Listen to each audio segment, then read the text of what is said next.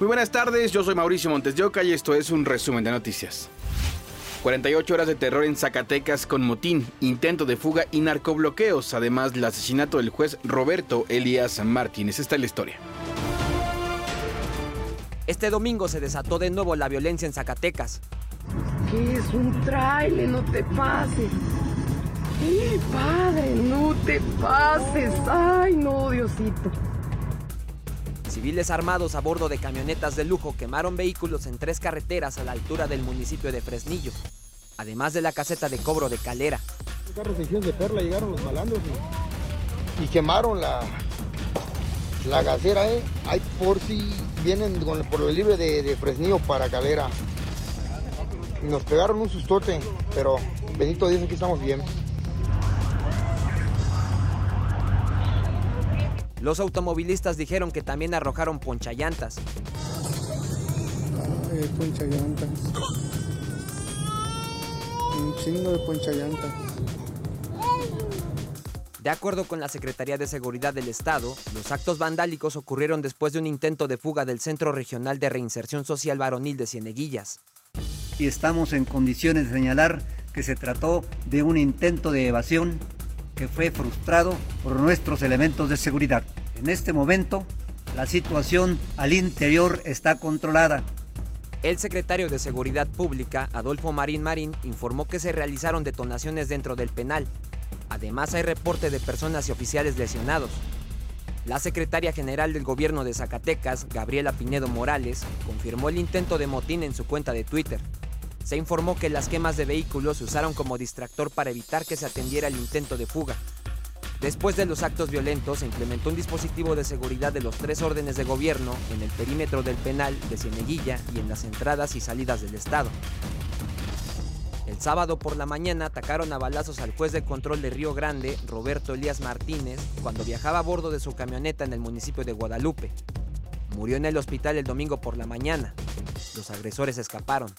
El 24 de noviembre, el general José Silvestre Ursúa Padilla, coordinador de la Guardia Nacional en Zacatecas, murió durante un enfrentamiento con integrantes de un grupo de la delincuencia organizada en el municipio de Pinos. Días después, el 1 de diciembre, se confirmó que abatieron en un enfrentamiento al asesino del general Ursúa. En el operativo se detuvo a 42 personas, entre ellos a policías, y se aseguraron armas y equipo balístico. Para ADN 40, Fuerza Informativa Azteca. Por cierto que la Cámara Nacional del Autotransporte de Carga pidió a sus agremiados suspender las actividades desde y hacia Zacatecas.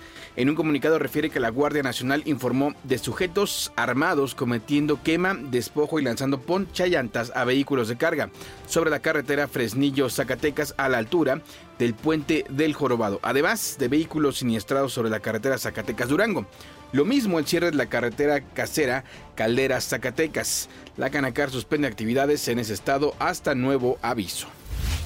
Y durante una serie de operativos en seis inmuebles de Culiacán, Sinaloa, elementos del Ejército y la Guardia Nacional detuvieron a seis presuntos integrantes del crimen organizado, entre ellos cuatro mujeres. Les aseguraron 45 armas de fuego, 7 vehículos, 3 granadas, varios paquetes con droga y dinero. Quedaron ya a disposición del Ministerio Público localizaron los cuerpos de cinco integrantes de un centro de rehabilitación en Uruapan, Michoacán. Estaban enterrados en un predio y todos presentaban huellas de tortura e impactos de bala. De acuerdo con las autoridades, el 9 de noviembre llegaron Rodrigo N. y Yamel N. a las instalaciones para solicitar apoyo para un supuesto paciente en el municipio de Paracho. Los guías se dirigieron al lugar para realizar su servicio. Después de unas horas ya no supieron nada de ellos. Por estos hechos, estos dos sujetos fueron detenidos y recluidos en el Centro de Reinserción Social Eduardo Ruiz. Autoridades identificaron al hombre que fue asesinado la noche del sábado en un bar de Morelia, Michoacán. Se trata de un vecino que vivía en Uruapan y que ese día se encontraba con dos personas, quienes resultaron lesionadas. Según testigos, delincuentes ingresaron al establecimiento, identificaron a las víctimas y les dispararon. No se descarta que el móvil del ataque sea un ajuste de cuentas. Durante la madrugada, Lenín Canchola fue trasladado del módulo Diamante de máxima seguridad de Santa Marta a Catitla al penal federal de Puente Grande, Jalisco. Es considerado uno de los principales operadores del trasiego de drogas y de múltiples homicidios y actos de violencia en el Valle de México. A pesar de estar en uno de los penales más seguros, autoridades de la Secretaría de Seguridad Ciudadana evaluaron los riesgos y determinaron romper la cadena de complicidades de este sujeto.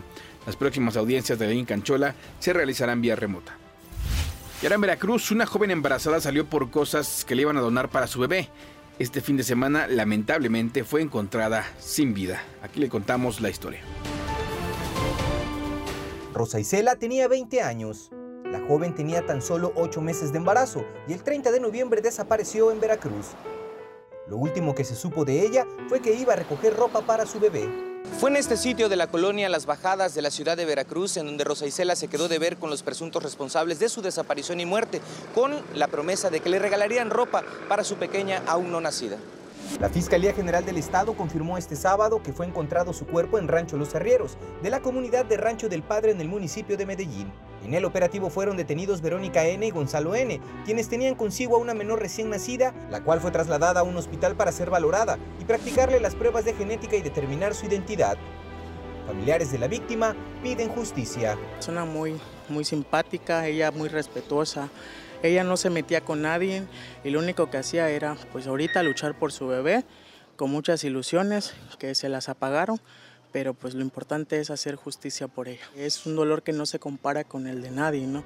La Fiscalía especializada en investigación de delitos de violencia contra la familia, mujeres, niñas y niños y trata de personas ha iniciado una carpeta de investigación por la probable comisión del delito de feminicidio. Carlos Carpizo Terrones, Fuerza Informativa Azteca. Esta mañana compañeros de Yesenia Lilán Martínez le dieron el último adiós con un pase de lista en la Escuela Secundaria General número 5 en Coatzacoalcos, Veracruz. Su cuerpo lo localizaron ayer en un terreno baldío con huellas de violencia en la colonia Santa Isabel II. Un día antes fue a la tienda y no regresó. Por este caso, autoridades detuvieron a dos personas, Saray N. y Víctor Manuel N., que están acusados ya de feminicidio. Familiares de Marta Aurora Ramírez, quien desapareció junto con su amiga Claudia González el 26 de noviembre en Escobedo, confirmaron que los restos encontrados corresponden a la joven de 19 años. Los cuerpos de ambas fueron encontrados el 30 de noviembre en una bodega. Marta se encontraba embarazada de 8 meses al momento de su desaparición. Hasta ahora se desconoce el paradero del bebé. Fue liberada Londra Ocampo, la ex asistente del líder de la iglesia La Luz del Mundo, Nazón Joaquín García, tras pagar una condena de tres años y medio por reclutar a menores que fueron abusados por este religioso. Recordemos que Ocampo se encontraba en prisión desde 2019, luego de ser detenida en el aeropuerto de Los Ángeles. En octubre de 2020 aceptó su culpabilidad por tres cargos de abuso y recibió una sentencia de cuatro años, porque su defensa habría alegado que también fue víctima de Joaquín García. La Fiscalía de Durango obtuvo siete órdenes de aprehensión por homicidio y lesiones agravadas contra administradores y dueños de hospitales privados involucrados en casos de meningitis que han dejado 22 muertos y 71 casos hasta el momento. Son buscados desde el miércoles, pero a no tener rastro, autoridades solicitaron la colaboración de la Fiscalía General de la República, de la Interpol, de Migración y de la Secretaría de Relaciones Exteriores. Los resultados del laboratorio determinaron que los procedimientos aplicados en los hospitales fueron causantes de la meningitis por hongo. Por su parte, la COFEPRIS mencionó que tras una revisión del medicamento bupivacaína, se determinó que no hay presencia del desarrollo del hongo y que el etiquetado fue reconocido como auténtico por el fabricante. De inmediato se solicitaron las órdenes de aprehensión ante el juez de control. Eh, se catearon 13 domicilios particulares para la búsqueda de, ellos. Eh, por, al no verse localizados, se consideran prófugos de la justicia en virtud de que se les imputaron los delitos de homicidio doloso y lesiones agravadas dolosas. Hasta aquí las noticias al momento en este podcast informativo de ADN 40. Yo soy Mauricio Montes de Oca, me puedes seguir en Twitter como arroba maumondeo. Nos escuchamos, hasta la próxima.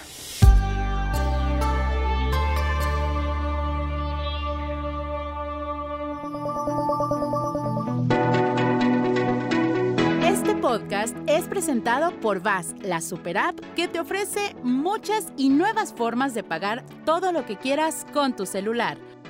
Olvídate de las filas y dedícate a lo que más te gusta. Ver tele en vivo, películas, escuchar música, podcast y estar siempre enterado de las noticias más importantes. Todo en un mismo lugar. VAS, la super app con todo.